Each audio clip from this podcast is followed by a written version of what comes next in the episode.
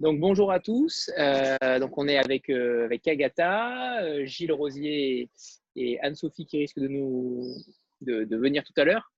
On va présenter notamment son, dernier roman Affaires personnelles. Gilles, est-ce que tu, déjà tu veux commencer par, par présenter la maison rapidement pour ceux qui n'étaient pas là la dernière fois?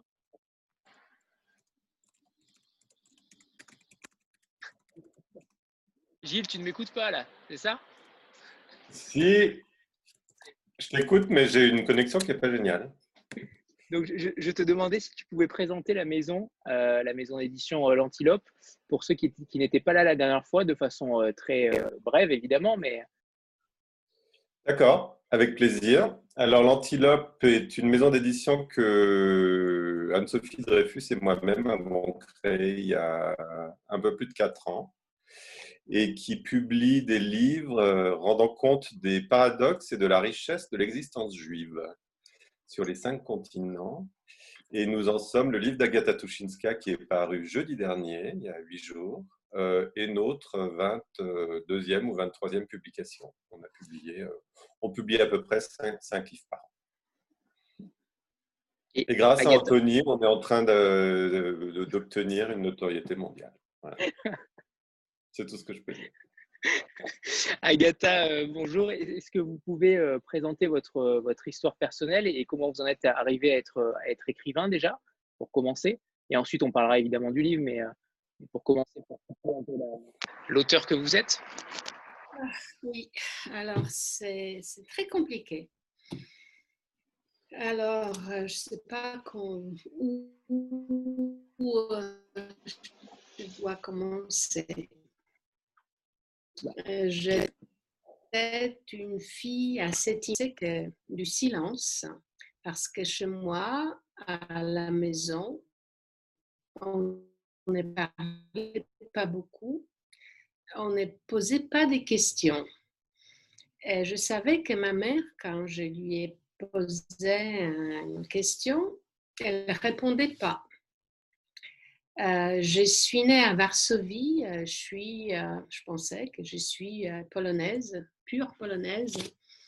Mon père était polonais et ma mère a toujours rêvé d'avoir une fille, un enfant, mais elle a rêvé d'une fille aux yeux bleus, voilà, les yeux bleus, et les cheveux clairs. Je ne comprenais pas pourquoi. Alors, j'avais pas beaucoup d'amis quand j'étais petite et puis après non plus. J'ai, euh, je lisais le livre. Alors le livre, le monde du livre, c'était le monde que j'ai connu et que j'apprivoisais et que j'aimais. Ben, c'était comme ça pendant des années et des années. Et puis tout à coup, quand j'avais 19 ans, ma mère m'a dit que finalement, je suis que je pensais que je suis. Ben, elle m'a dit qu'elle est juive, qu'elle était une petite fille dans la ghetto de Varsovie. Et elle y entrait avec toute sa famille, avec sa mère qui a été tuée après. Eh ben, finalement, ben, le, sort juif, la, la, le passé juif, euh, l'histoire juive, ça m'appartient. Je ne comprenais pas du tout ce qu'elle m'a disait. Je pensais que les juifs qu'on nous a appris à l'école, on était, ils étaient tués pendant la guerre, alors ils n'existaient plus en Pologne, il n'y en a plus de juifs.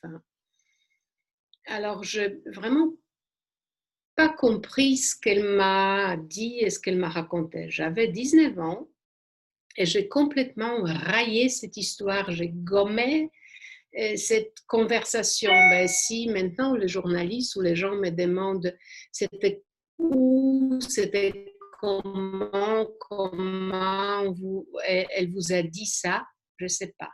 Je me souviens. Alors, je pense que j'ai hérité de ma mère une mémoire euh, qui me. une mémoire, euh, comment dirais-je, qui m'aide à vivre. Ça veut dire qui gomme tout ce qui est très douloureux, ce qui, ce qui me fait du mal.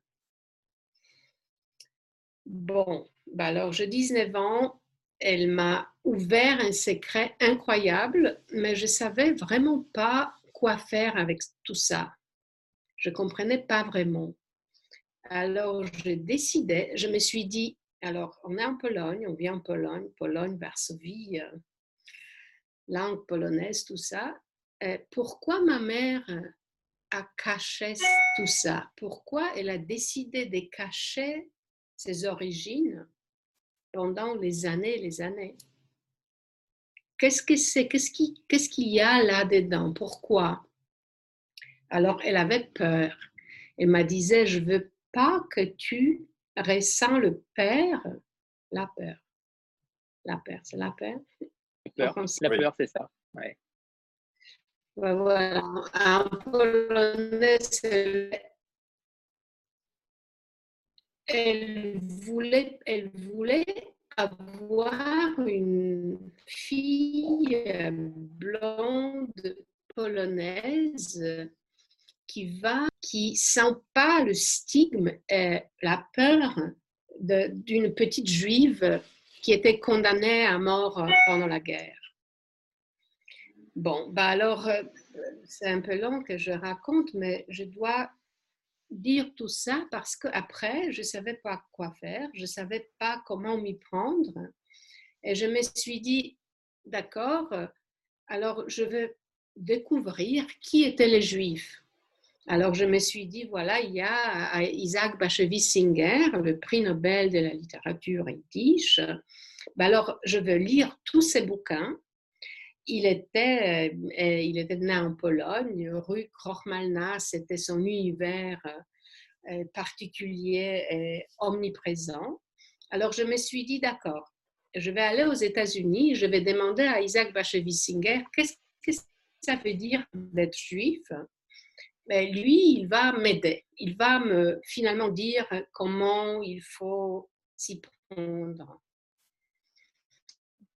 Ben alors, je fais tout ça. Ben, je voyageais en Pologne,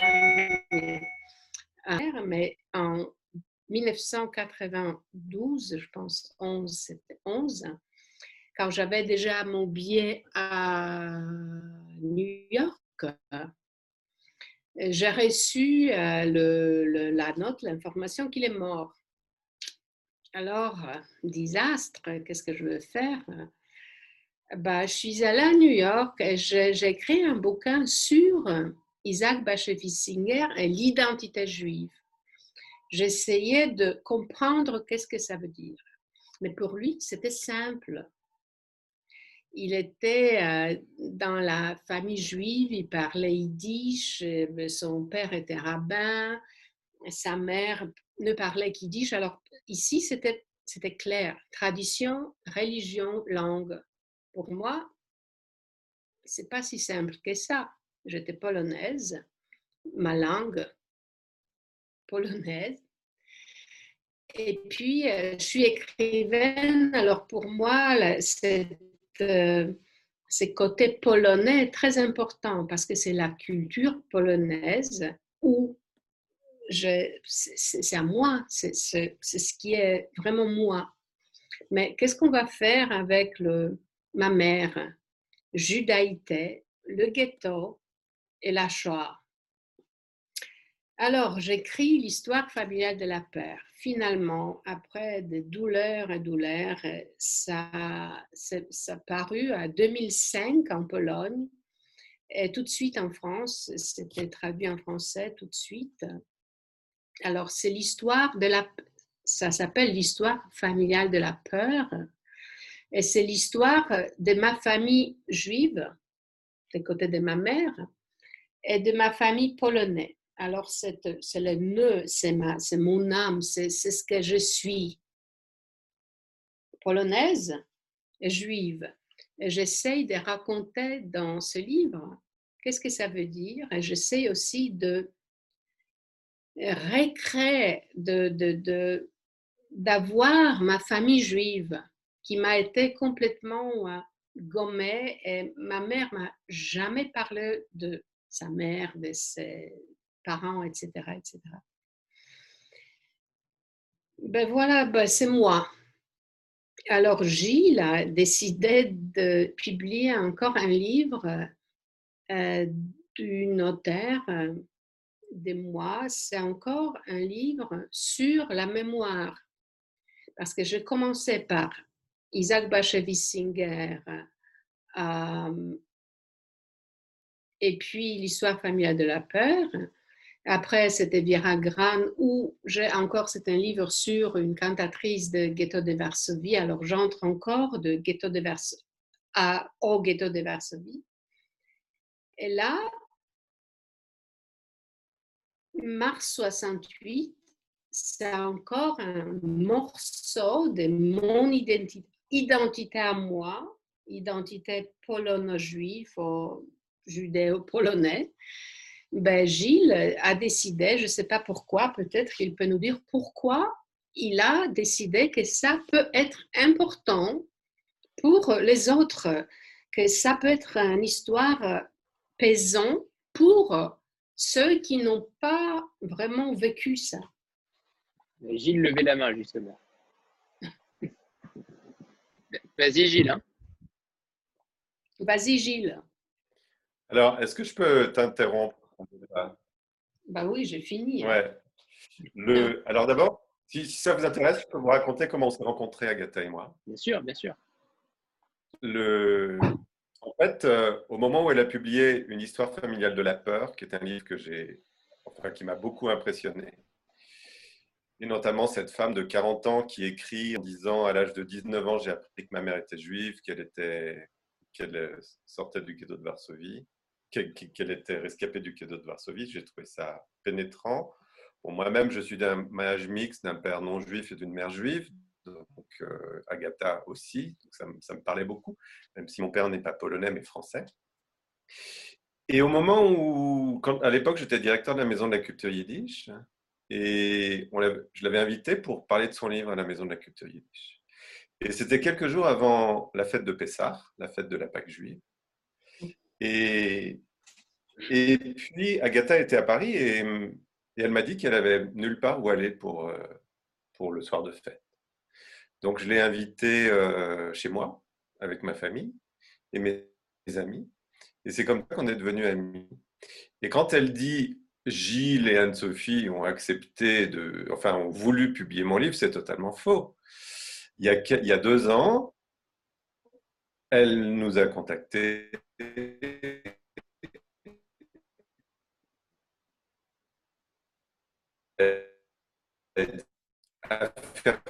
C'est un livre pour l'antilope. Bon, Vous entendez? Oui, moyennement.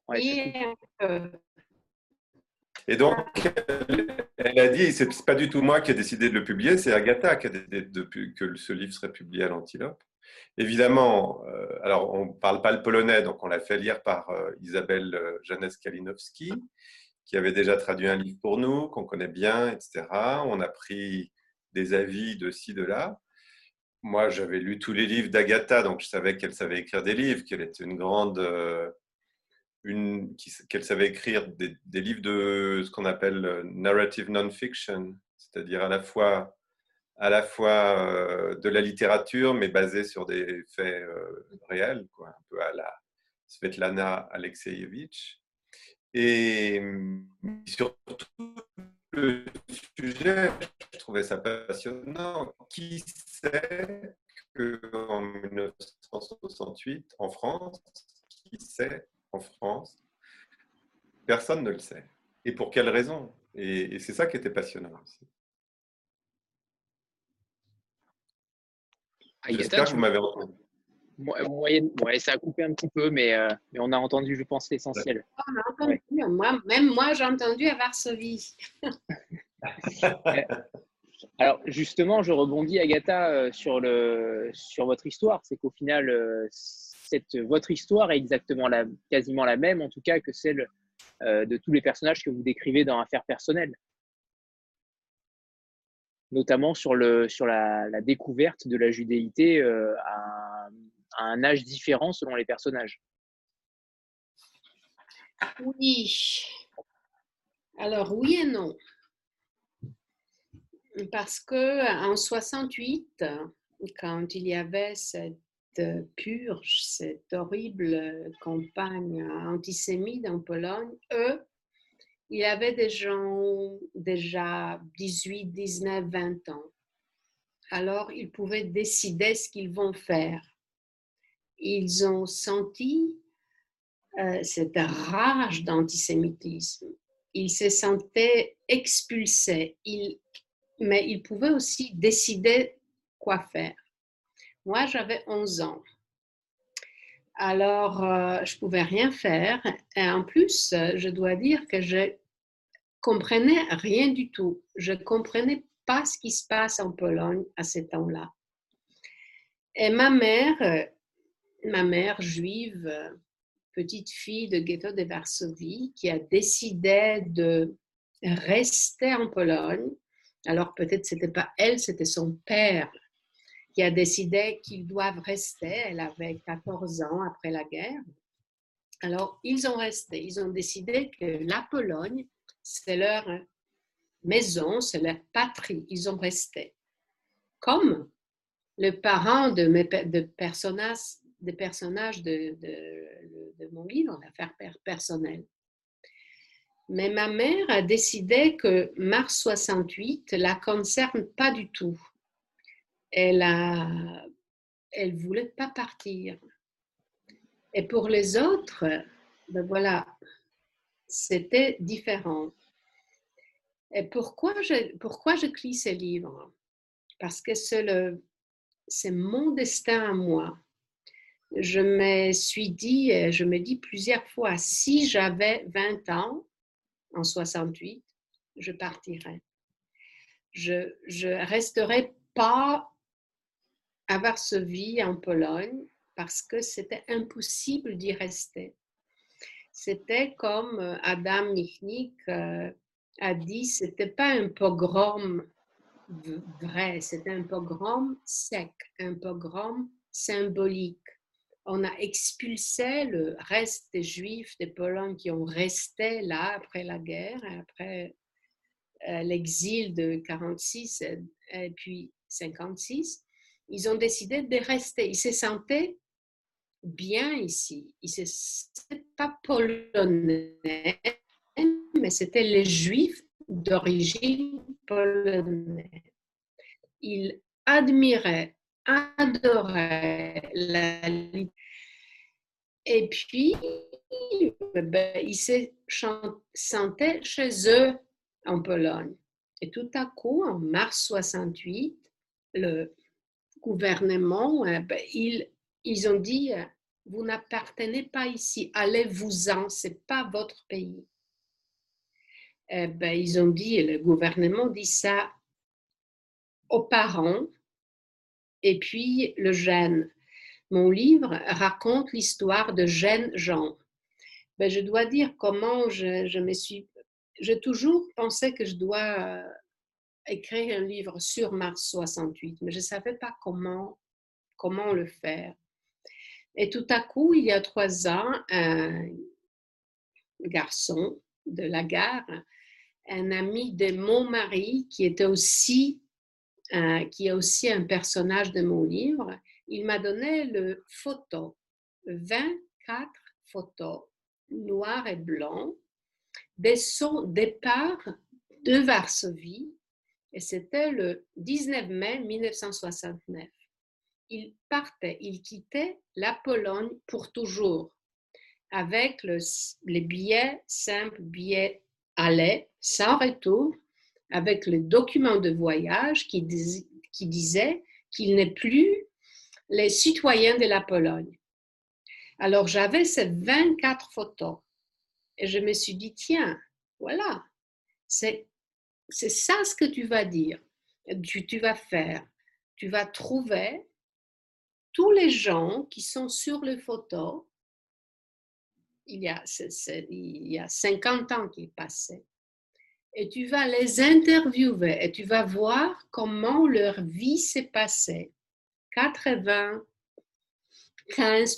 ont quitté la Pologne aussi, parce que c'était les amis de Yurek, les amis juifs, une bande d'amis qui s'étaient nés ensemble depuis leur enfance. Alors je me suis dit, voilà, ça va être extraordinaire d'interviewer tous ces gens-là qui ont allé à New York, Tel Aviv, Stockholm, euh, Paris, Copenhague, partout dans le monde entier. Alors je me suis dit, voilà, je vais les interviewer et voir qu'est-ce que c'était pour eux. Je veux essayer de comprendre plusieurs choses. Identité, qu'est-ce que ça veut dire euh, Qu'est-ce que ça veut dire pour d'être juif, polonais juif en Pologne dans, les années 50 jusqu'à 68 En 68, ils partent, ils sont exilés de Pologne. Alors c'est un point tournant de leur vie, la gare de Gdańsk à Varsovie, 68-69. Hop, vous devez partir. Vous allez dans les pays différents. Et maintenant, il faut que vous vous débrouillez là-bas. Comment? Comment vous allez le faire? Et qu'est-ce qui se passe avec votre identité? Vous êtes maintenant suédois, français, anglais, américaine, ben, israélien. Qu'est-ce qui se passe avec votre vie? Qu'est-ce qui se passe avec avec votre identité? Et comment, ce qui était très important pour, moi, la Pologne vit avec vous. Est-ce que ça vous fait du mal et comment ça vous fait du mal d'être un juif polonais? Comment la Pologne et la langue polonaise? Parce qu'ils ils partaient avec, vous savez ce qui était dans les affaires, leurs affaires personnelles, surtout, c'était le livre en polonais parce qu'il adorait la culture polonaise. Il adorait les écrivains, les poètes polonais. il partait avec les livres. Maintenant, ben, leurs enfants savent pas, les enfants, leurs petits-enfants savent pas quoi faire avec ce livre là-bas, Toronto, Tel Aviv, Stockholm. Mais pour eux, c'était leur, leur patrie, leur, c'était ce qui était le plus important, le livre polonais. Euh, ben voilà, alors je me suis dit, c'est extrêmement, c'est tellement intéressant comment il s'est construit là-bas et toujours, qu'est-ce que ça veut dire pour eux 20, 30, 50, maintenant c'est 50 ans après d'être né en Pologne, d'avoir le parent juif polonais. Et, ben voilà comment la, la, Pologne et Varsovie vit dans leur esprit, cœur. Et, ben voilà. C'est pour ça que j'ai livre. Ouais. Gilles? Est-ce que moi je voudrais donner mon avis de lecteur d'une histoire que je ne connaissais pas. Euh, d'abord, c'est un livre d'une humanité extraordinaire, où, c'est vraiment des gens qui parlent euh, de leurs ressentis, de leurs souvenirs, de leur enfance, de leur adolescence, de leurs amitiés lorsqu'ils étaient adolescents et étudiants, et ensuite de leur arrachement, des gens qu'ils ont laissés en Pologne, parce que pour la plupart, ils ont, laissé leurs parents. Leurs parents leur avaient dit pas faire ta vie en Pologne, va faire ta vie ailleurs. Et, c'est un livre avec d'une humanité extraordinaire. Et ces, 24 ou 25 euh, personnages, on, s'y attache terriblement. Euh, chacun dans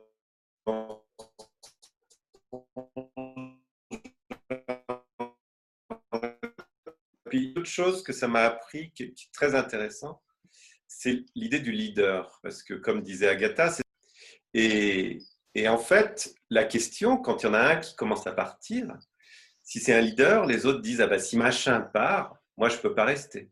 Et finalement, bon, la plupart ont fini par suivre ceux qui, qui sont partis les premiers. Il y en a quand même quelques-uns qui sont restés en Pologne.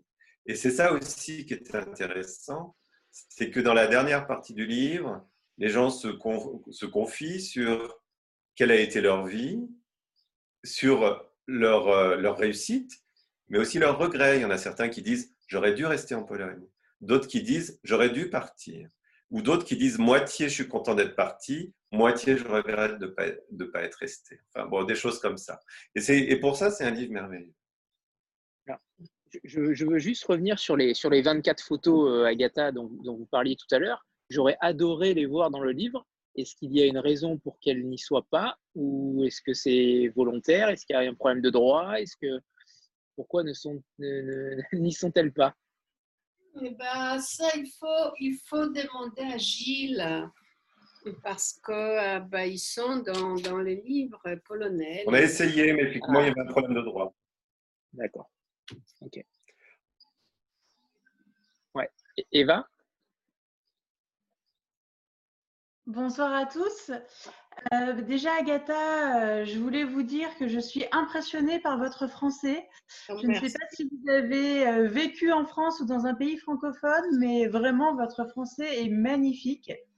Merci, merci. Ben, C'est pas vrai, mais bon, ben, je suis heureuse d'entendre ça. En fait, ce que vous, dites sur, euh, sur votre livre m'a fait penser à un roman graphique que j'ai lu euh, il y a quelques années qui s'appelle euh, Nous n'irons pas Auschwitz de Jérémy Dress. Ça a été publié chez Cambourakis et c'est un récit autobiographique euh, d'un jeune homme euh, dont la famille paternelle est juive d'origine polonaise et qui retourne en Pologne euh, justement pour enquêter sur bah, leurs origines, leur famille. Et ils vont rencontrer des gens qui, sont juifs et qui vivent en, Pologne, que ce soit des gens qui s'étaient expatriés et qui sont revenus s'installer en, Pologne, ou des gens qui, euh, comme vous, ont appris euh, souvent à l'âge adulte euh, qu'ils avaient un de leurs parents ou les deux qui étaient juifs, mais jusque-là, c'était resté un, secret. Et je voulais savoir, puisque vous avez dit que vous viviez à, Varsovie, bah voilà, comment ça se passe actuellement pour les Juifs en Pologne? Est-ce que il y a toujours une communauté qui est, qui est vivante avec des fêtes, etc. Est-ce que les gens ont leur religion, mais le communisme a fait que ça reste très privé, on cache un petit peu sa religion? Enfin voilà, avoir votre sentiment sur la vie juive actuellement en Pologne. Oui, merci beaucoup pour cette question. Ben, c'est très compliqué, je dois dire. Euh, moi, quand j'ai appris que je suis juive, que ma mère était juive, je l'ai cachée. Et je l'ai cachée pendant des années et des années. Puis, je me suis dit, euh, moi, comme écrivaine, je dois ouvrir ces secrets parce que ça, je pouvais plus vivre comme ça. Je me suis dit, euh, c'est la question de survivre. Je dois en parler. Ben alors, j'écris ce livre, ça a paru en Pologne en 2005. Ben, je voyageais beaucoup en Pologne avec ce livre. Et je rencontrais beaucoup, vraiment beaucoup, beaucoup de gens qui disaient, ben voilà, c'est mon histoire à moi. C'est moi, ben, je, mais vous êtes courageuse. Il disait, moi, j'ose pas le dire. Alors, euh, ma réponse était, ben, je ne pense pas que je suis courageuse. Je ne pouvais pas faire autrement. C'était... Alors, ne reposez pas le livre, Agatha, parce qu'on adorerait voir les, les, photos dans le livre polonais, si c'est possible, évidemment. Après, après, après, Je vais essayer de vous les envoyer. Je suis en train de les chercher. Ah, super. Alors, euh, alors je disais, euh, je ne suis pas courageuse pour moi, c'était la question de to be or not to be. As a writer and as a person. Je pouvais pas, j'en pouvais plus. Je devais écrire, je devais finalement ouvrir ces secrets parce que c'était tellement important pour moi. Ben, il y avait beaucoup de gens qui m'ont écrit, qui révélaient leurs secrets de familial, juifs, mais pas seulement juifs, les secrets, les secrets familial quelqu'un avait le, était violée, la, la, femme était violée ou la mère était violée par les Allemands, ou, ou euh, quelqu'un était homosexuel, qui est toujours en Pologne secret top, etc., etc. Alors, euh, je sentais que le livre, l'histoire familiale de la paix, était utile pour les autres. Et ça m'a fait vraiment, c'était très important pour moi parce que ma mère, par exemple, avait très peur que je publie ces livres en Pologne parce qu'elle a vraiment, elle a, elle a essayé de vivre comme une, pas polonaise, mais en cachette, avec ses papiers ariens, avec ses papiers d'une polonaise. Elle voulait pas que les voisins savent qu'elle était juive. Elle avait peur. Mais rien ne s'est passé. Il était euh, bon. Alors, elle s'est dit, voilà, on peut, on peut vivre en Pologne, être juive et vivre en Pologne. Alors, euh, moi, j'ai jamais envoyé des photos. Hein. Pardon? Tu as envoyé des photos de, de la gare? Oui, merci, Philippe. Alors, euh, euh, je ne suis pas religieuse. On m'a pas donné, mes parents étaient athées. Alors, j'appartiens pas à une religion, je ne crois pas au Dieu. Alors, ça pourrait être euh, vraiment bizarre si je décide d'aller à synagogue. Ici en Pologne, il y a une communauté juive, mais c'est une communauté religieuse. Alors, euh, c'est pas pour moi. Même si euh, ben, j'habitais plusieurs années à Toronto et puis un peu à New York, je fréquentais les synagogues, mais c'était de temps en temps. C'était quelque chose que je voudrais. C'était comme, je ne sais pas, le théâtre pour moi. J'essayais de m'imaginer comment mes grands-parents ou grands-grands-parents se sentaient à, la synagogue, comment c'était. Mais je sentais rien, j'étais vide là-dedans. Alors, je parle de ça dans mon livre, mais il n'y a pas le, vraiment le fond. Pour ça, je me suis dit, j'appartiens pas à la foi, au judaïsme. Je suis pas euh, croyante. Pour ça, je suis pas, euh, je veux pas à la synagogue à Varsovie. Ça, mais c'est possible. Il y a euh, quelques juifs, même plus que quelqu'un, ben, il y a de 2, 3, 4, 5 000 de juifs maintenant en Pologne qui vont à la synagogue et pour eux, c'est quelque chose d'important. Mais euh, est-ce que c'est possible de recréer la vie juive sans vraiment juive en Pologne? Ben, il y en avait 3 000 avant la guerre. 3 millions. Voilà, 3 millions. Un de trois d'habitants de Varsovie étaient juifs. Maintenant, ben, après la guerre, il y en avait, je ne sais pas, 400, après 20 000. Maintenant, il y en a peut-être 20 000, peut-être 7 000, ça dépend comment on compte. Est-ce que moi je compte? Est-ce que je suis juive? Ben, je ne sais pas, je ne pense pas, je ne sais pas, c'est compliqué. Alors, ça existe, la vie religieuse juive, avec le rabbin Michael Chaudry de New York, euh, qui est ici déjà depuis 20 euh, ans. Mais il essaye de revivre la vie religieuse. Mais pour moi, c'est artificiel. C'est pas, c'est pas quelque chose qui vraiment qui me me touche. Ça se ressent dans le livre hein, sur certains personnages qui disent euh, en, substance à peu près euh, ce que vous dites. Hein. c'est exactement ça, c'est que la judéité ne touche pas forcément euh, tout le monde de la même façon et que ce n'est qu'un mot au final et, pas forcément un état d'esprit. Alors, alors, Soraya pose une question, elle est très timide, Soraya. Oui, voilà, Soraya demandait, parce qu'elle connaissait pas forcément le contexte polonais dans les années 60, comment se fait-il qu'il y ait eu tous ces pogroms et, cet, antisémitisme qui s'est manifesté comme ça? Alors, on ne va pas dire du jour au lendemain, mais euh, comment se fait-il que ce soit aussi violent euh, à un moment donné de, l'histoire?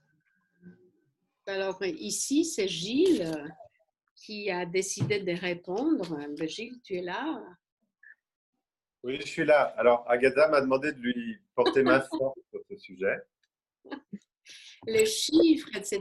Gomuka, Mochar, tu vois la lutte entre le, la partie communiste, oui, etc. Vas-y. Alors, déjà, depuis les années 1930 en Pologne, il y avait un cliché assez répandu euh, identifiant judaïsme et communisme sous un, sous un concept qu'on appelait Jido-Komuna, c'est-à-dire judéo-communiste. Judéo-communiste, voilà. Voilà. Et, et donc, euh, ça, ça s'est perpétué à travers les, les décennies.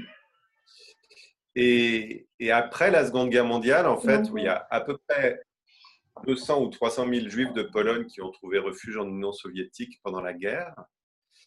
Euh, au moment du pacte Ribbentrop-Molotov, l'Union soviétique et l'Allemagne se sont partagés la Pologne.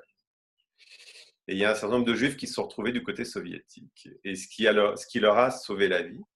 Et en 1945, ils sont revenus en Pologne. Et un certain nombre étaient communistes. Donc en fait, quand ils sont revenus en Pologne, ce cliché du judéo-communisme est dans, dans une certaine mesure renforcé. Et du coup, de plus en plus, les juifs étaient assimilés aux communistes les communistes étaient assimilés aux juifs, sachant que le communisme en 1945 en Pologne a été imposé à la nation polonaise. il y avait une minorité de gens qui étaient communistes, mais c'est l'Union soviétique qui a imposé le, communisme. Donc, c'était subi par l'immense majorité de la population. Donc, il y avait un a priori négatif contre euh, les juifs.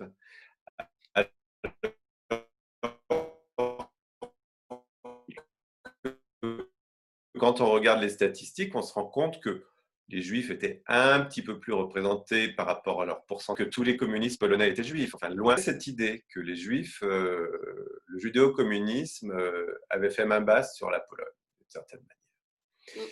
Et en 68, comme ça s'est produit dans d'autres pays dans le monde, notamment en France, mais pour d'autres raisons, il y a eu une révolte étudiante en Pologne. Et le moyen que le, pouvoir a trouvé pour essayer de mater, enfin d'arriver à bout de cette révolte étudiante, c'est de faire porter le chapeau aux Juifs, en fait, parce qu'ils savaient qu'il y avait un terreau relativement euh, relativement perméable à cette idée. Et, c'est ce qui a, euh, en gros, pour, pour, dire les choses de manière très schématique, c'est ce qui a euh, amené à, un rejet par le pouvoir de, des Juifs y compris de, gens qui ne savaient même pas qu'ils étaient juifs, en fait. Les autres le savaient, mais eux ne le savaient pas. Alors, il faut aussi préciser une chose, c'est que 68, c'est après la guerre des six jours, en 67. Et en fait, en 67, tout le bloc communiste, qui en 48 avait, pour des questions géostratégiques, l'Union soviétique avait voté pour la création de l'État d'Israël. Mais en gros, elle avait voté pour la création d'Israël pour casser les pieds à l'Angleterre. Et en 67, les choses avaient changé. Et au moment de la guerre du six jours, l'Union soviétique et les autres pays du bloc de l'Est ont rompu leurs relations diplomatiques avec Israël. Et, et à ce moment-là, enfin, c'était aussi un peu. Euh, il a commencé à y avoir un mélange entre la politique israélienne et l'identité Je finis la phrase et l'identité juive. On t'entend Et du coup, ah. euh, les juifs polonais, colonne, et de prendre fait et cause pour. Ils ont, donc, ils ont, ils ont été perçus comme étant des mauvais patriotes. Et c'est ce qui fait qu'on leur a dit euh, allez-vous-en. Est-ce que j'ai bien résumé, Agatha? Elle, est partie euh, devant ton, ton, speech, mais euh, pour nous, tu l'as très bien résumé. Les photos qu'il nous a envoyées, Gilles, euh, elles traduisent vraiment un, un départ entre guillemets On n'a pas l'impression que c'est un départ pour toujours, en tout cas. les, les, photos paraissent personne ne pleure, voilà, comme comme c'est décrit dans le livre, personne ne pleure et, et tout le monde a le sourire. Donc ça, c'est aussi assez surprenant. Est-ce que, est -ce que réellement tous ces Polonais savaient ce qu'ils qui les attendait en dehors, euh, en tout cas, en tout cas de Pologne? Il faut lire le livre pour s'en rendre compte. Mais. Mais. Euh... Ils n'ont pas pleuré. Ils ont pleuré sur ces photos. Euh, c'est vrai? 24 photos. Ben, là, ils n'ont pas pleuré. Mais puis, presque tout le monde qui est là, qui dit au revoir à Jurek, ce sont les amis qui ont quitté la Pologne après. Euh, un mois, deux mois, trois mois après. Et, ben, il y a les photos aussi, par exemple, ben, il faut aussi dire, je ne sais pas si je l'ai déjà dit, que j'étais mariée avec un garçon qui était dans la gare de Gdańsk à Varsovie à ce temps-là. Et alors, lui, il a quitté la Pologne quelques mois après. Et il m'a toujours raconté que mars 68, c'était une blessure impossible de guérir. C'était une cicatrice pour toujours. Et lui, qui n'a jamais pleuré dans sa vie, il a toujours, toujours pleuré quand il, a raconté son histoire de, de, des îles de Pologne et son départ de Varsovie. Alors, c'est pas vrai qu'ils n'ont pas pleuré, ils ont pleuré. Pourquoi? Parce qu'ils ont quitté la Pologne, alors leur lieu, leur maison pour toujours. Ils ne savaient pas que le communisme va finalement un jour euh, euh finir et ils vont, ils vont revenir là ils pensaient que ça y est, c'est, c'est un départ pour toujours, exil, et ils vont jamais voir la Vistule, Varsovie, leur maison et aussi leurs parents. Il y en avait qui partaient avec le parent, mais par exemple, Jurek et mon mari, Henri, ils partaient tout seuls. Et pour le parent, c'était euh, incroyable que 20 ans après la guerre, 20 quelques ans après la guerre, ils sentaient encore une fois la peur qu'ils ont subie, qu'ils ont senti pendant la guerre. Et surtout, ce qu'ils voulaient, ils voulaient protéger leur enfant. Ben alors, ils, ils disaient, allez-vous-en, nous, toi, fils, toi, ma fille, va-t'en, il n'y a pas l'avenir pour toi en Pologne. Il faut que tu étudies, il faut que tu deviens quelqu'un. Vas-y, va-t'en. Et pour eux, c'était extrêmement douloureux parce que eux, ils restaient. De temps en temps, ils partaient, mais ils se disaient, est-ce que nous, ben, ils avaient 50, 60 ans, ils pensaient qu'il était vieux, est-ce qu'on peut recommencer la vie ailleurs? Est-ce qu'on peut y aller, mais on ne sait pas comment on, va, comment ça va être à Stockholm. On ne parle pas suédois. En Israël, mais hébreu, on ne sait pas comment s'y prendre. Alors, ils ont resté, mais ils, surtout voudraient protéger leurs enfants parce qu'ils sentaient le, le, peur qu'ils ont senti, qu'ils se souvenaient le, le peur de, de, de, la Shoah. Alors, je ne sais pas si vous serez d'accord avec moi tous les deux, mais j'ai l'impression que ce livre euh, traverse, entre guillemets, le judaïsme et va au-delà et pourrait s'appliquer à n'importe quelle religion, notamment sur le côté migratoire. Vous êtes d'accord avec ça? Ah bah C'est un, un, grand livre sur l'exil forcé, quel que soit cet exil. Ouais, on est bien d'accord. Euh, est-ce qu'on peut parler de votre travail documentaire, Agatha? Ça a dû prendre énormément de temps, j'imagine. je crois depuis 2017, si mes souvenirs sont bons.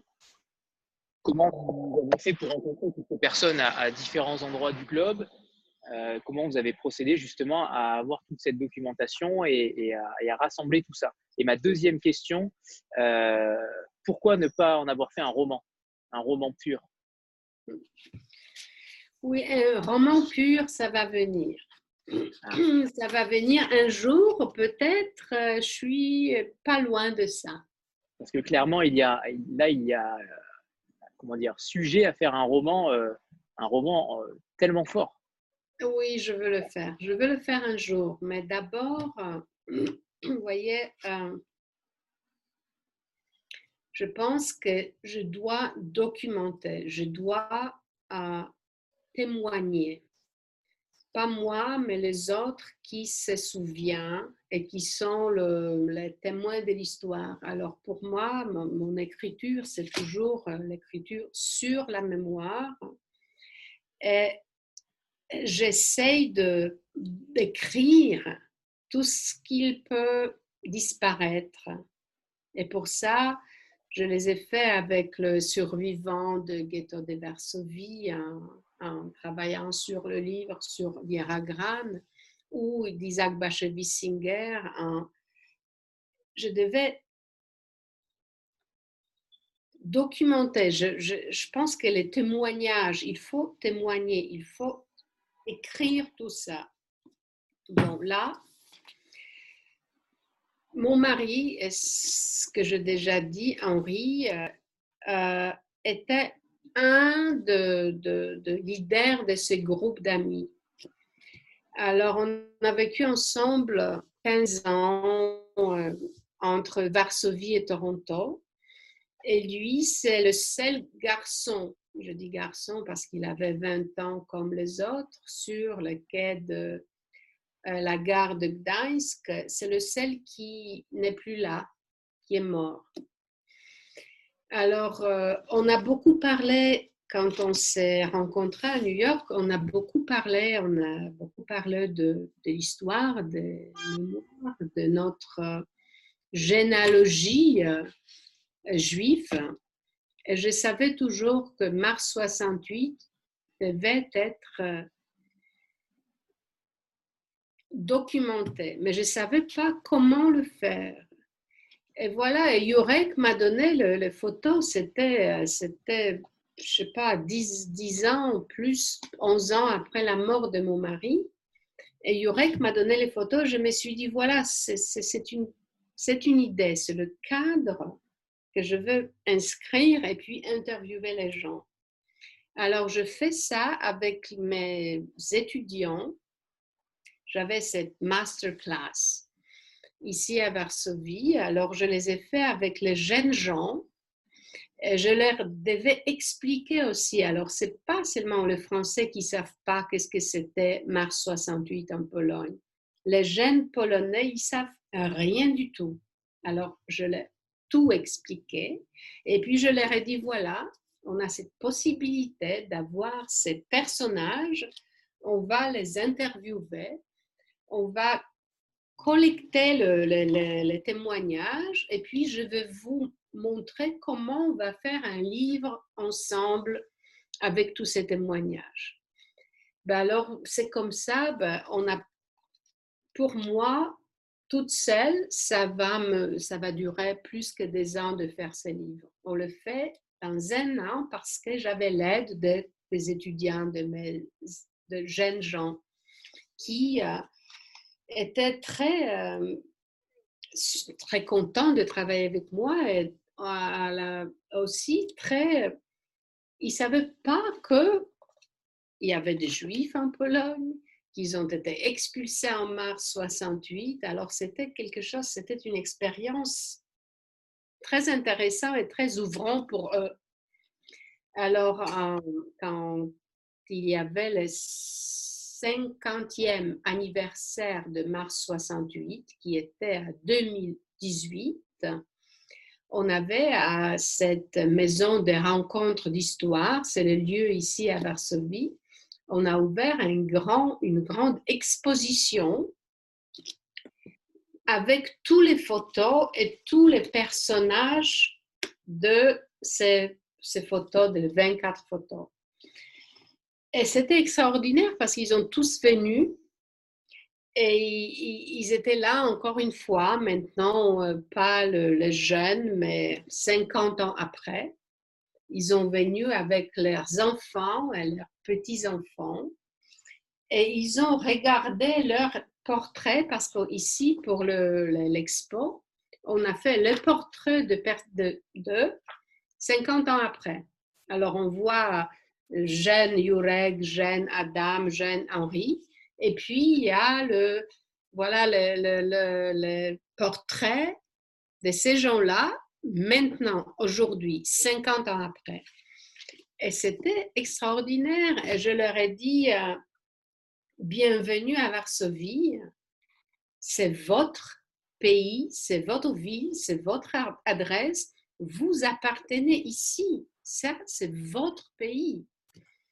Ben, ben voilà, c'était extraordinaire cette expo.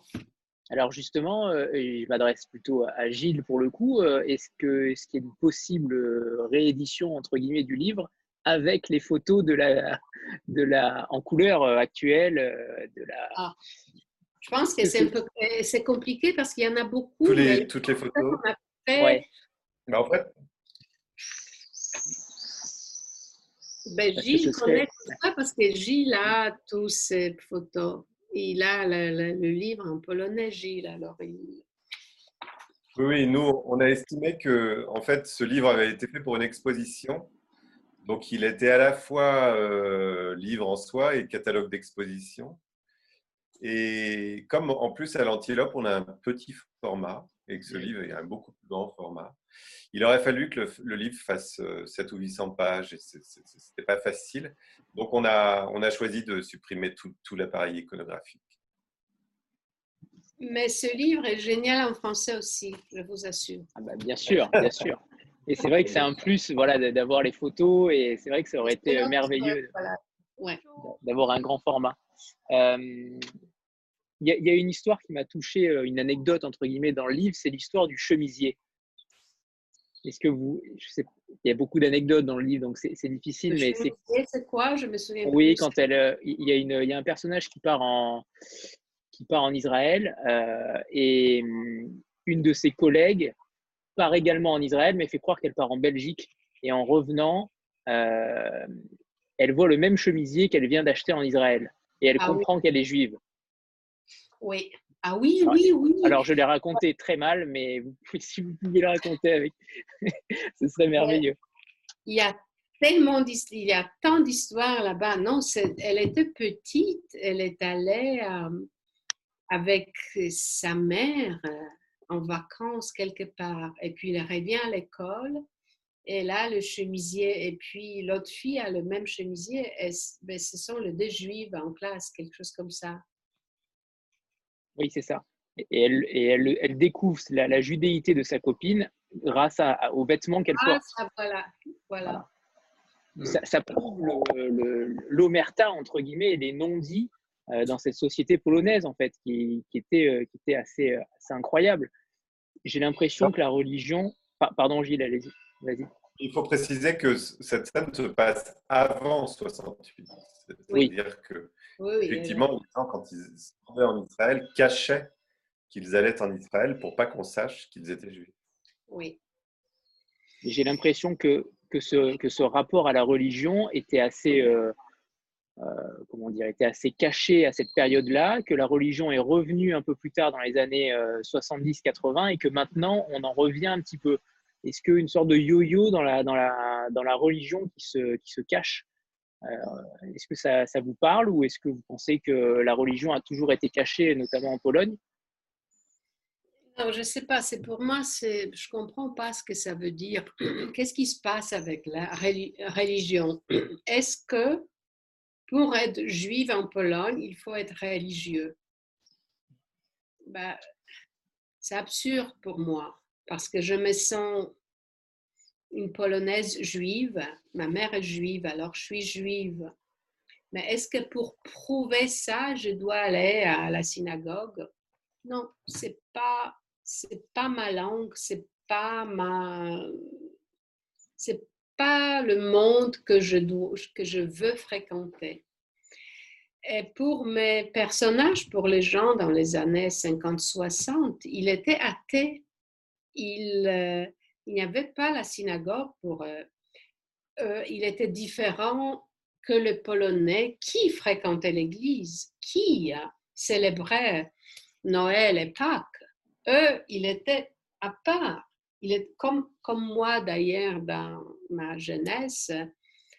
Ben, on a on a célébré Pâques et Noël, mais je savais qu'il y a quelque chose de bizarre, que c'est pas notre fête vraiment, que ma mère essaye de le faire pour moi, mais il n'y a rien là-dedans. Mais c'était vrai en plus.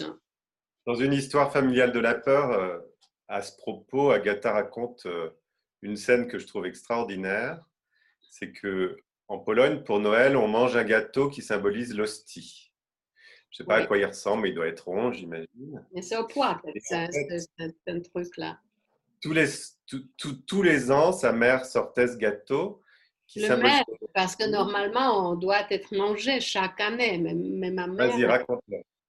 Non, mais, mais ma mère, elle, elle, elle boude, elle ne m'en parle pas parce qu'il y avait cette hostie hein, qu'on partage entre, dans la famille, entre eux, on dit euh, Bonne Noël, euh, ben, etc. Et, nous, on ne savait pas quoi faire avec cette hostie, alors ma mère la gardait, chaque année on avait le même. Eh ben, j'écris ça dans le livre et ma mère n'en parle plus, alors elle, elle était euh, au bout de quelques années, finalement, tout, à chaque Noël, il y avait un hostie, euh, un gâteau un peu poussiéreux et dur. Alors que dans les autres familles, ils avaient un nouveau gâteau tous les ans. Quoi. Et je trouve que c'est très symptomatique parce que quand Agatha dit qu'elle a découvert à 19 ans qu'elle n'était pas tout à fait comme les autres Polonais, elle le savait en même temps sans le savoir parce qu'il y avait quand même un truc qui était un peu différent à la maison que dans les autres foyers polonais. Ben aussi, j'avais un problème avec mon père. Je, parle beaucoup de ça dans l'histoire familiale de la père. Ce n'est pas la question de ce livre-là, mais, euh, mon père euh, n'a pas beaucoup aimé les juifs, mais il en parlait beaucoup. Mes parents ont divorcé quand j'avais six ans. Et. Euh, quand ma mère m'a finalement avoué qu'elle est juive, je me suis dit, euh, c'est horrible aussi parce que mon père, il déteste les juifs. C'est pas seulement ma mère la cachait pour le raison quelconque, mais aussi mon père déteste les juifs. Alors, qui suis-je? Voilà. Mais c'est pas le, le sujet de, j'ai hâte, mais j'ai hâte de, de, voir le prochain roman sur ce sujet-là, par contre. oui, mais, mais, je, veux, je veux vraiment, je, je, vais écrire un roman maintenant parce que mon père est décédé il y a trois ans. Ma mère a 89 ans maintenant. Et euh, ce qu'il est incroyable, il, il est là et il n'est pas là. Elle est là et elle n'est pas là elle a peur, elle pense qu'elle est dans le ghetto. Elle me demande si on va, si, si on se cache, si on peut se cacher avec notre chien parce qu'on a un teckel qu'on adore toutes les deux. Alors, est-ce que le teckel peut être dans la cachette? Elle fait que ma mère petite fille de la ghetto de Varsovie, maintenant 89 ans, a peur toujours en Pologne qu'elle a choisi comme sa maison. C'est une accusation horrible de mon pays. Alors ça, ça me fait vraiment du mal de voir ma mère qui a peur ici et qui pense de la cachette. Ben voilà, c'est ma réponse de vos questions que vous ne m'avez pas posées pour euh, de, l'antisémitisme polonais, etc. Est-ce qu'on peut parler de la structure du livre qui est euh, plutôt particulière hein? On a trois, trois parties avec euh, ici, Mars et, là-bas. Oui, pardon Gilles. Il faut quand même préciser que Agatha est à Varsovie aujourd'hui, mais c'est une citoyenne du monde. Euh, en général, on ne sait jamais où elle est. Des fois, elle vous écrit de Toronto, une autre fois de Tel Aviv, une troisième fois de Paris. Elle téléphone en disant je suis à Paris pour 15 jours. Elle, elle, elle, elle bouge tout le temps. Oui, normalement, je bouge tout le temps. Maintenant, bah, maintenant je ne peux pas parce que voilà, j'adorais je, cette idée que je veux venir à Paris pour la promotion du livre, mais pas possible. Alors, la structure du livre, je savais comment je veux le faire. Ça doit être ici, la Pologne, Varsovie, Pologne, l'enfance, la jeunesse, le parent, puis le quai de la gare. Le point tournant. D'ici, on va quelque part. On ne sait pas où et comment l'avenir va se dérouler mais on sait qu'on va se débrouiller. On doit se débrouiller. Pourquoi? Parce qu'on est survivors. On doit survivre parce qu'on a ça dans nos gènes. Et eux, ils voudraient tellement, ils voudraient étudier, ils voudraient apprendre, ils voudraient construire de nouveau leur vie.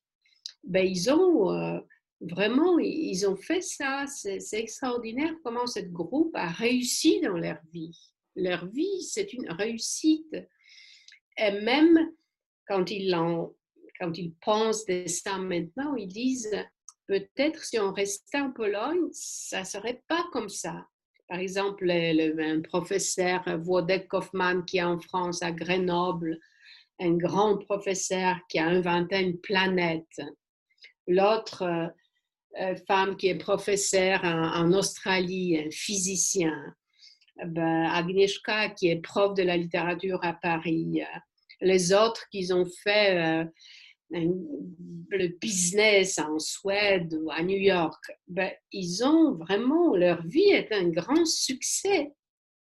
Seulement, pour moi, je pense que c'est la honte pour la Pologne parce que il nous manque ici pourquoi ils ne sont pas le prof, les académiciens, les businessmen de Pologne, polonais?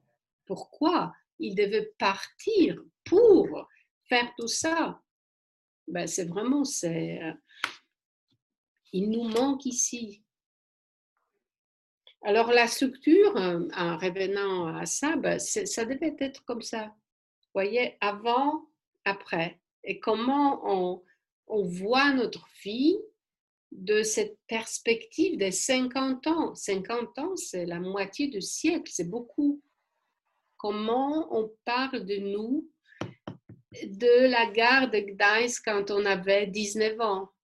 Comment, quelle est la perspective? Qu'est-ce qu'on se souvient et comment on se souvient? Et encore une fois, c'est l'histoire de la mémoire. Euh, je suis obsédée par la mémoire. Comment on se souvient? Pourquoi on se souvient comme ça? Voilà. Il faut noter que le, pour ceux qui n'ont pas encore lu le livre, que les, les, personnages, en fait, il y en a beaucoup, à peu près 25 euh, dans, ces eaux-là, je crois, euh, racontent leur récit, euh, chacun à leur tour, avec un, une sorte de chapitre sur, sur n'importe quel sujet, en fait, sur la famille, sur la judéité, etc. Voilà. La structure du livre est aussi là, au sein même des, des trois parties. J'avais une question notamment sur le, fait qu'à l'époque, et c'est rarement le cas aujourd'hui, qu'à l'époque, euh, il fallait être soit polonais, soit juif. Pourquoi, euh, pourquoi, pourquoi pas euh, deux, deux adjectifs et pourquoi un seul au final? Pourquoi à cette époque-là, on devait être soit polonais, soit juif? On était considéré comme un juif ou un polonais, mais jamais les deux en même temps. Si on te déteste, on dit tu es un juif. Si on veut dire euh, va-t'en, tu n'appartiens pas d'ici, c'est pas ton pays, c'est pas ta maison, tu es différent, va-t'en, tu es juif, tu es un autre, tu es quelqu'un d'autre, tu n'es pas le nôtre, tu n'es pas d'ici.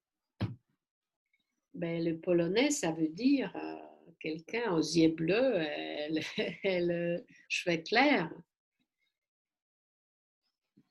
Il faut dire que, quand même, préciser que c'est le cas quasiment dans toute l'Europe euh, orientale et centrale. Euh, vu de France, ça paraît très étrange parce que l'État-nation en France a été conçu avec euh, la Révolution française, etc. Mais l'État-nation en Europe centrale et orientale, ça a été vraiment conçu de manière ethnique. Donc en fait, un Polonais, c'est quelqu'un de langue polonaise, d'ethnie polonaise et de religion catholique. Un Roumain, c'est un Roumain de religion orthodoxe, etc. etc. Donc, euh, et en France, on ne comprend pas très bien parce que effectivement, la France, euh, il n'y a que le droit du sol qui prime et, après, la religion est l'affaire de chacun euh, et on n'est pas moins français, en théorie en tout cas, si on est juif ou si on est musulman. Ou si on est protestant. Agatha, pourquoi, vu votre, votre éloquence en français, pourquoi ne pas avoir écrit en français? Est-ce que vous vous y sentez moins à l'aise? Non, mais c'est pas possible. Mon français est nul. Non. Mon anglais est beaucoup plus riche, mais je ne je, vais jamais oser écrire en anglais ou en français. Non, c'est pas possible. Ben, je peux aider mes traducteurs et je le fais soit en français, soit en anglais, mais non, écrire, écrire, on est, écrire, c'est la main, euh, l'âme, ou je sais pas, la cœur, le cerveau, c'est c'est polonais. C'est pas, mais, ben pour ça, c'est cette euh, complication avec moi, ben, je suis beaucoup polonaise parce que je suis euh, la Pologne m'a donnait beaucoup de choses, surtout, surtout la culture et la langue. Alors, je me sens à l'aise seulement en polonais.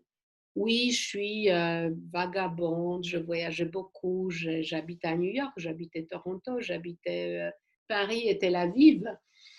Mais je pense finalement, c'est mon, mon adresse en Pologne et l'adresse de mes livres. Ça veut dire, euh, ça va être seulement en polonais que je vais écrire, mais je suis absolument ravie que mes livres sont traduits en français et anglais et que je peux euh, vous euh, donner tout ce que je, donne à mes lecteurs, à mes lecteurs euh, polonais. C'est une extraordinaire aventure d'avoir le lecteur partout dans le monde entier, pouvoir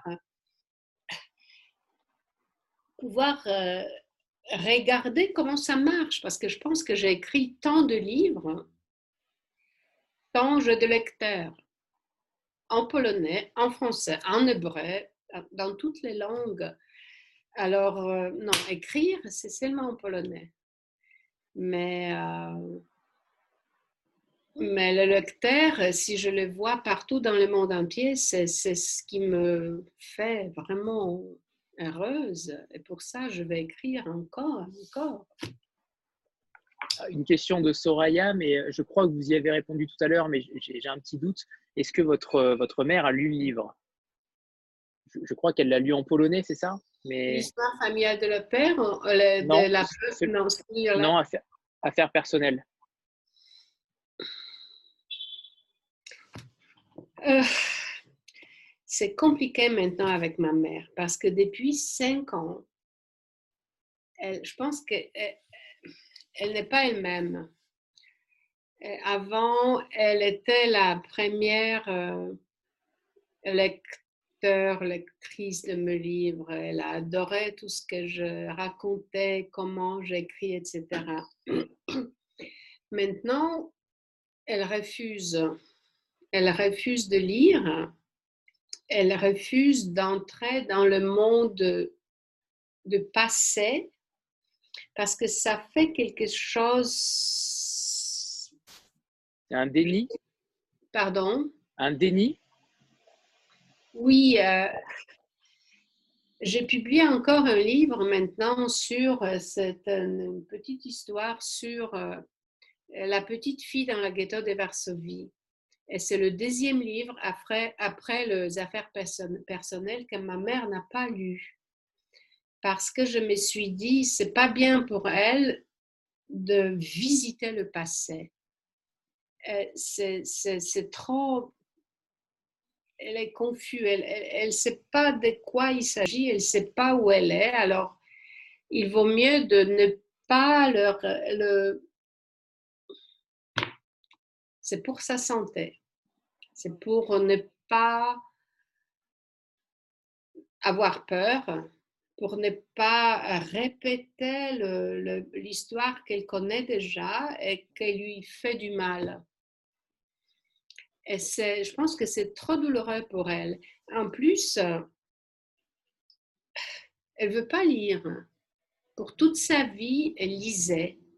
Elle était journaliste, elle lisait, elle, elle était avec moi euh, tout le temps, elle adorait les livres et tout ce qui se passait. C'était elle qui m'a appris à lire, c'était elle qui m'a dit, euh, qui m'a récité le poème des de, poètes polonais aussi, de, de Tuvim, de, tous ces poètes. C'est elle qui m'a présenté la littérature. Maintenant, elle n'en peut plus, elle ne peut plus lire je pense qu'il faut qu'elle s'en va quelque part. Il faut, il faut peut-être préciser que quand tu as publié une histoire familiale de la peur, elle était certaine que ses voisins allaient l'égorger parce qu'ils sauraient qu'elle était juive ou quelque chose comme ça. Oui, mais rien ne s'est passé, mais c'était en 2005. Maintenant, on est 2020. Oui, elle était euh, effrayée. Elle, elle avait peur, euh, comme elle avait vraiment peur. Mais après, elle s'est sentie à l'aise. Mais nous, maintenant, on est 15 ans après. Elle est vraiment. elle est comme une petite fille de ghetto de Varsovie. Elle veut se cacher et elle a peur. Ben alors, on ne peut pas leur donner encore plus de raisons d'avoir peur, de leur rappeler le mars 68, euh, la vie d'une petite fille euh, Zosia dans le ghetto. Alors non, maintenant, ben, il faut, ben, elle, elle, non, je peux pas. C'est en effet assez sage. Euh, est-ce qu'on peut parler du, titre? Est-ce que déjà le titre polonais que je ne peux pas, je regarde le, titre polonais, c'est Bagage Osobisti Bagage Osobisti, ça veut dire personal, personal luggage ben, je ne sais pas si c'était Gilles qui a inventé ça ou c'était Agnieszka ou c'était qui a inventé ce titre euh, génial à faire personnel. J'adore ce titre-là. Gilles, c'était toi ou c'était Agnieszka? Gilles? Gilles? J'aurais bien vu aussi euh, Retour aux sources. Comme titre. Retour aux sources comme titre? Ouais, non? Non C'est pour ça que je ne suis pas éditeur. non, je pense que c'était une euh, mon amie qui est le personnage de, de, ces livres, Agnieszka, qui a dit euh, bagage, euh, non, c'est pas possible. Gilles avait une idée de, de, faire. Gilles, tu es là? Je peux le dire que... il, est là, mais il bouge plus. Non, c'est ta traductrice. On t'entend mal, Gilles. Ah, tu as disparu. Pas du tout. il a dit apparemment que c'était la traductrice qui avait, euh, qui avait eu l'idée du titre. Hmm, ben oui, la traductrice ou Agnieszka, une des personnages, oui. Hein. Ben, il, Gilles voudrait le nommer Allez-vous-en. Mais nous, on a pensé que c'est un peu trop. C'est un peu hein, trop. Ouais, c'était un peu beaucoup. Ah, tu es là. Oui. j'ai eu un petit problème de connexion. Ouais. Dis-nous dis pour le titre. Oui. Non, moi j'avais proposé Allez-vous-en. Et, c'est. Moi, j'ai bien aimé, mais les autres n'ont pas aimé beaucoup du tout. Si ma mémoire est bonne, c'est Isabelle, ta traductrice, et Anne-Sophie qui, qui, ont insisté pour que ce soit bagage personnel. Euh, ah, affaire personnelle. Ah ben voilà. voilà. Affaires personnelles, ça veut dire, parce que c'est très, c'est une métaphore. Qu'est-ce qu'ils ont pris de Pologne? Qu'est-ce que c'était les affaires personnelles qu'ils ont pris pour une nouvelle vie, pour euh, le voyage euh, nulle part, pour le voyage dans les pays qu'ils ne connaissaient pas, la Suède, euh, Israël, les États-Unis, France, ben, ils ne connaissaient pas, ils ne savaient pas où ils vont, mais ils avaient les affaires personnelles. Ça veut dire quoi? Surtout la littérature, les livres polonais. Et les choses les plus euh, précieuses pour eux.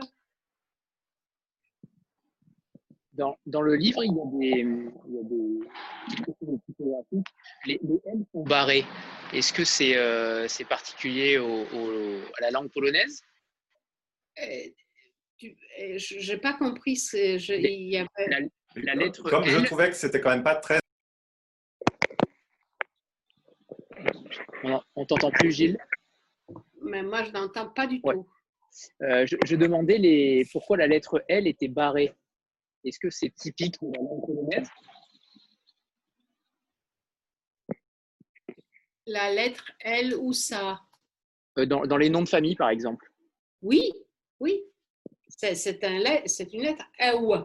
C'est comme N, Tushinska, il y a un N comme ça, oui. un N avec le slash comme ça, oui.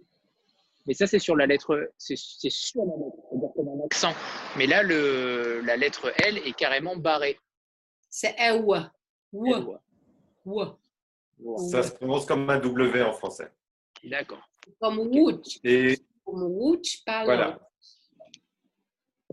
Okay. Alors, je, voulais vous, je vous ai envoyé la couverture telle qu'elle apparaît dans les librairies. Parce que malgré tout, affaire personnelle, je trouvais que ça n'évoquait pas beaucoup le moment historique. Donc, on a rajouté un bandeau. Je ne sais pas si vous le voyez. Moi, je pas le livre. J'attends toujours euh, mes exemplaires. Ben oui. J'en ai pas. Je, je envoyé, mais on ne pouvait pas à cause de la poste. Oui, mais ça, ça vient. C'est un règlement de compte entre auteur et éditeur, là. Moi, je n'ai que ça, les trucs polonais. Ben, je n'ai pas dans mes mains le. Alors, alors justement, je pense que cette couverture-là ne pourrait pas sortir en France. Ça? Oui. Pourquoi? Je pense que l'étoile de David euh, plein centre euh, serait, à mon avis, euh, serait, euh, serait pas acceptée en France. Mais j'attends l'avis de Gilles, mais. Pourquoi, Gilles? Non, je suis d'accord, je suis d'accord.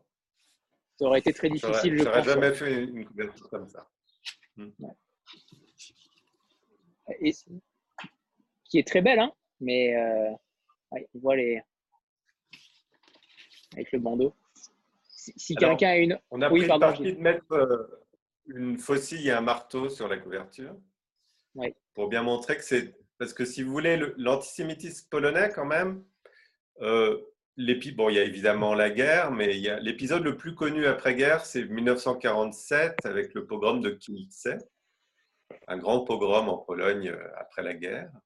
Mais l'idée que c'était le, gouvernement, communiste qui pouvait, susciter une, campagne antisémite, euh, c'est quelque chose qui est inconnu en France. C'est pour ça qu'on a mis une faucille et un. Et d'ailleurs, il, il y a des personnages en bas avec une mallette. Est-ce que ça représente quelque chose? Une sorte de mallette bah, C'est les gens qui s'en vont. D'accord. C'est Gilles, ce sont des questions à Gilles, mon éditeur. Et la, la, la, couverture, le graphisme, c'est toujours. Euh, je me rappelle plus. J'adore. C'est toujours Cédric Ramadier. Voilà, c'est ça. Mais alors, si vous voulez, je peux vous montrer celle que vous n'avez pas vue. Oui, avec ah bah, plaisir. Bah, bah, Agatha n'en a eu aucune, donc. Euh... Vous non, euh... Rien du tout. Hein livre, euh, encore. Euh... Non, est-ce que elle en a refusé un certain nombre. Excusez-moi, elle en a refusé un certain nombre. Est-ce que je peux avoir une question à vous? Oui, Est-ce que je peux vous demander quelque chose? Bien sûr, bien sûr. Est-ce que vous pensez que ce livre-là et ces sujets-là peut être intéressant pour euh, le, le lecteur français? Et si oui ou sinon, pourquoi? Alors, c'est un, c'est un- une période qui est totalement méconnue, donc euh, clairement, je pense que ça va intéresser beaucoup de monde. Après, c'est quelque chose de très précis dans l'histoire, Euh, donc je pense qu'il va falloir en parler énormément pour, euh, pour que ce soit le cas. Mais l'antisémitisme en France, en tout cas, a toujours eu, entre guillemets, un lectorat. Donc, euh, je- pense que oui. D'accord. Je sais pas Nous, ce on a des réactions de, de libraires, de lecteurs, de journalistes qui insistent aussi beaucoup sur le côté universel de livres sur l'exil. Et Mhm. puis, sur, sur, euh, on, on rentre vraiment dans, dans les émotions des, des personnages, dans, dans leur vécu. Enfin, c'est un livre extrêmement humain.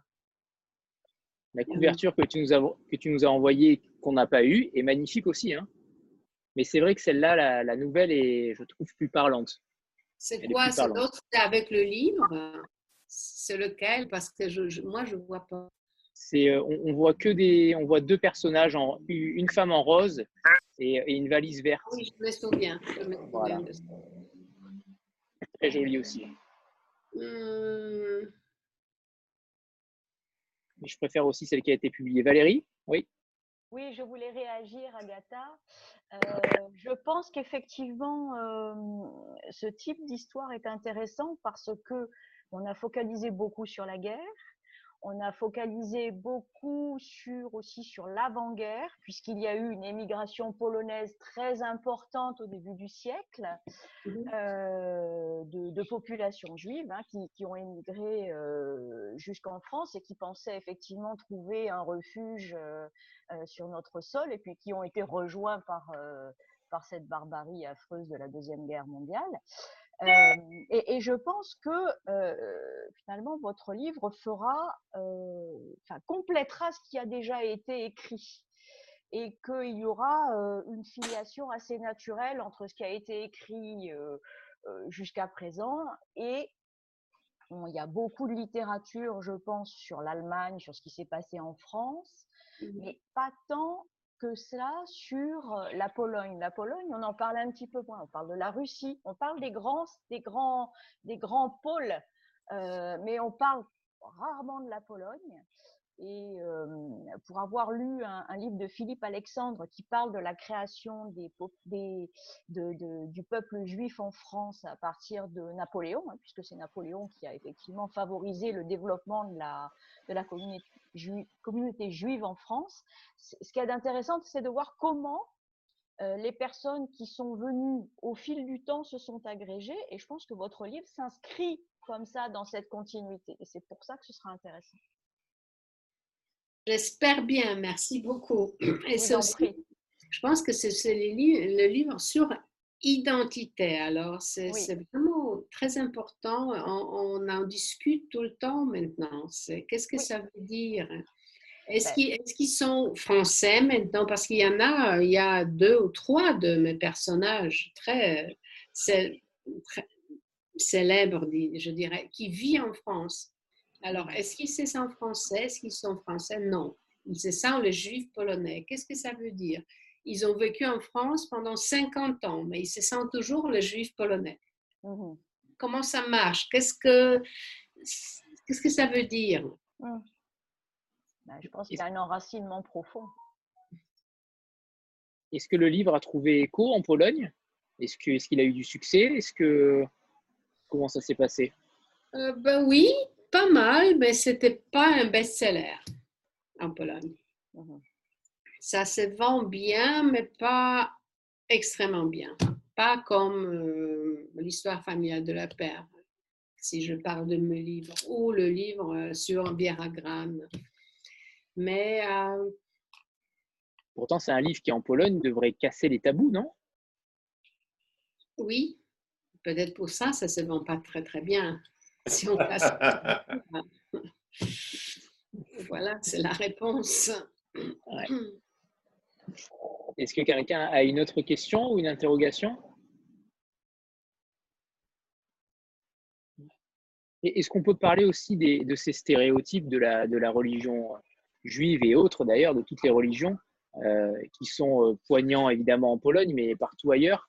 On sait, Gilles, que tu, tu as publié Le nez juif euh, chez l'Antilope, mais, mais on voit aussi dans ces, dans ces témoignages, notamment dans l'enfance dès le début, on voit que les, stéréotypes ont, la dent dure. Est-ce que c'est quelque chose qui a été assez proéminent en Pologne ou est-ce que vous pensez que c'est universel? Je m'adresse à vous deux d'ailleurs. Hein. Moi, je ne sais pas. En Pologne. Quand ça se passe en Pologne, ça me fait du mal, mais vraiment du mal. Est-ce que c'est la même chose en France, aux États-Unis? Je ne pense pas. Mais peut-être je me trompe. Hum. Par exemple, quand je lis, le, je ne sais pas comment ça marche en France, je lis les articles dans la presse, dans les journaux sur l'Internet. Mais eh, il s'agit de questions juives. Et puis, j'ai lu le note de lecteur. Et c'est effrayant ce que je vois. C'est comme le, la, la, la, de la merde. C'est horrible. C'est tellement antisémite. Alors, je ne vois pas des antisémites tellement euh, dans les rues et euh, dans le discours euh, public quand je le vois sur l'Internet. Et je ne sais pas si c'est la même, euh, si ça se passe aussi, si c'est aussi affreux en France, je ne sais pas. Alors c'est à vous de me de m'éclairer la situation. Mais quand je, je, je cessais de, le, de lire les commentaires de lecteurs, parce que c'est incroyable ce qu'il raconte. Il faut arrêter de lire les commentaires sur Internet. Oui. Mais C'est universel. Mais est-ce que c'est universel? Oui, je pense, oui. oui. En tout cas, en France, euh, c'est exactement la même chose. C'est évident qu'on entend moins dans la rue un sale juif que sur Internet. Ça, c'est évident. Et c'est pareil pour toutes les, les, couleurs de peau et toutes les religions. Clairement, Internet arrive à, à, à comment dire, à désacraliser euh, sans problème. Hmm. Les gens se lâchent plus sur Internet. C'est beaucoup plus facile en tout cas. Oui. Ils sont protégés par leur écran. C'est ça, et leur, leur, leur, anonymat. Donc, ils sont complètement désinhibés et puis ils se lâchent euh, pour peu qu'ils soient frustrés par ailleurs sur autre chose et, c'est parti. Non, mais pourquoi, si on, on, on se soit malheureux, on culpabilise, on dit que c'est la faute des Juifs? Pourquoi les Juifs? Pourquoi les autres? Pourquoi? Moi, je ne comprends pas ça du tout. Mais alors ça, je dirais que c'est un autre sujet. Oui, c'est qui est très vaste. Est-ce que c'est une malaise polonaise? Ou c'est partout, partout dans le monde entier Parce que si c'est partout, bah, c'est très bien. Moi, je pensais que c'est seulement ici en Pologne que je dois me protéger de l'écran parce que c'est impossible. Mais la Pologne a de tout temps été, euh, en tout cas période contemporaine, de tout temps été antisémite. Je, je, dirais que malgré tout, en, en, Pologne, il y a une grande homogénéité Oui, mais moi, si, on peut faire une comparaison avec la France, la Pologne a depuis 1945 une grande homogénéité ethnique. C'est-à-dire que les Allemands ont été expulsés, il y a, il y a quasiment plus d'Ukrainiens non plus, il y a peu de Juifs, et, il n'y a pas encore où, il y a très peu de travailleurs immigrés. En fait. Donc, en fait, les Juifs euh, ont toujours cette fonction de l'autre euh, Tandis qu'en France, la fonction de l'autre, malgré tout, même s'il y a de l'antisémitisme en France, elle a été remplacée par les Arabes notamment. Et, il me semble que l'arabophobie française est de nos jours bien supérieure à la judéophobie. Euh, et que pour la première fois de l'histoire, ça c'est mon analyse, avant il y avait les juifs et les français, un peu comme en Pologne les polonais et les juifs. Et maintenant il y a les juifs et les français d'un côté, c'est-à-dire en gros les blancs, et les autres de l'autre, les arabes et les noirs la ligne de partage s'est déplacée dans les dernières décennies, il me semble. je suis, Évidemment, il y a de l'antisémitisme, mais dans les grandes masses, je pense que ça fonctionne. si quelqu'un a une question, sinon on va passer au screenshot euh, légendaire euh, de la photo, euh, la photo euh, à laquelle on n'échappe pas, malgré nos têtes parfois fatiguées. Mais alors, Alors- comment on fait une screenshot légendaire Tout le monde. en- Agatha, c'est bon? Tout le monde est prêt? Voilà, recoiffez-vous. C'est important, ça Alors, va faire le tour du monde. Ouais, oui, minimum.